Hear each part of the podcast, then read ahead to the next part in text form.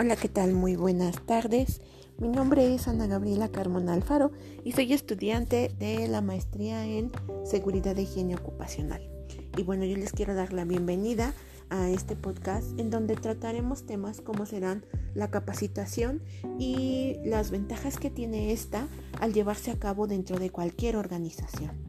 Eh, tenemos que detectar primero cuáles son las debilidades y fortalezas de nuestros recursos humanos. Eso es súper indispensable. ¿Por qué? Porque básicamente eh, nuestros recursos humanos son la competencia más primordial que vamos a tener dentro de la organización. Al nosotros ponerlo la, la vista en nuestros recursos humanos, pues podemos eh, crear en ellos una calidad de competencia más adecuada.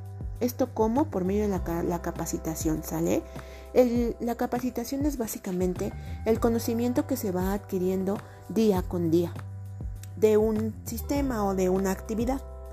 Em, el conocimiento puede verse como el activo más preciado de la organización, ya que de el conocimiento pues va a, venir la, la, capacitación como un factor primordial, así lo marca la Organización Internacional del Trabajo.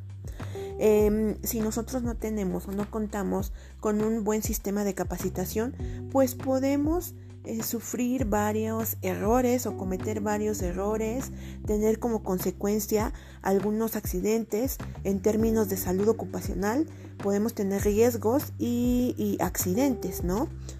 ¿Por qué es importante la capacitación?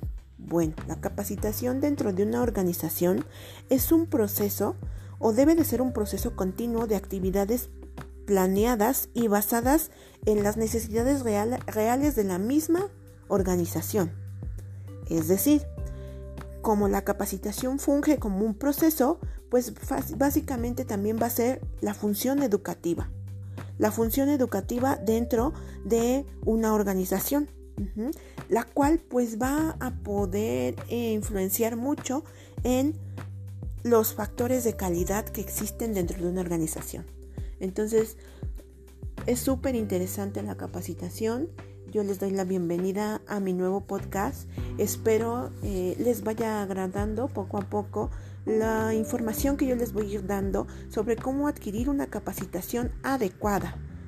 Hoy en día, las necesidades que en ella se requieren y lo importante que es. Muchas gracias por su atención. Que tengan un bonito día.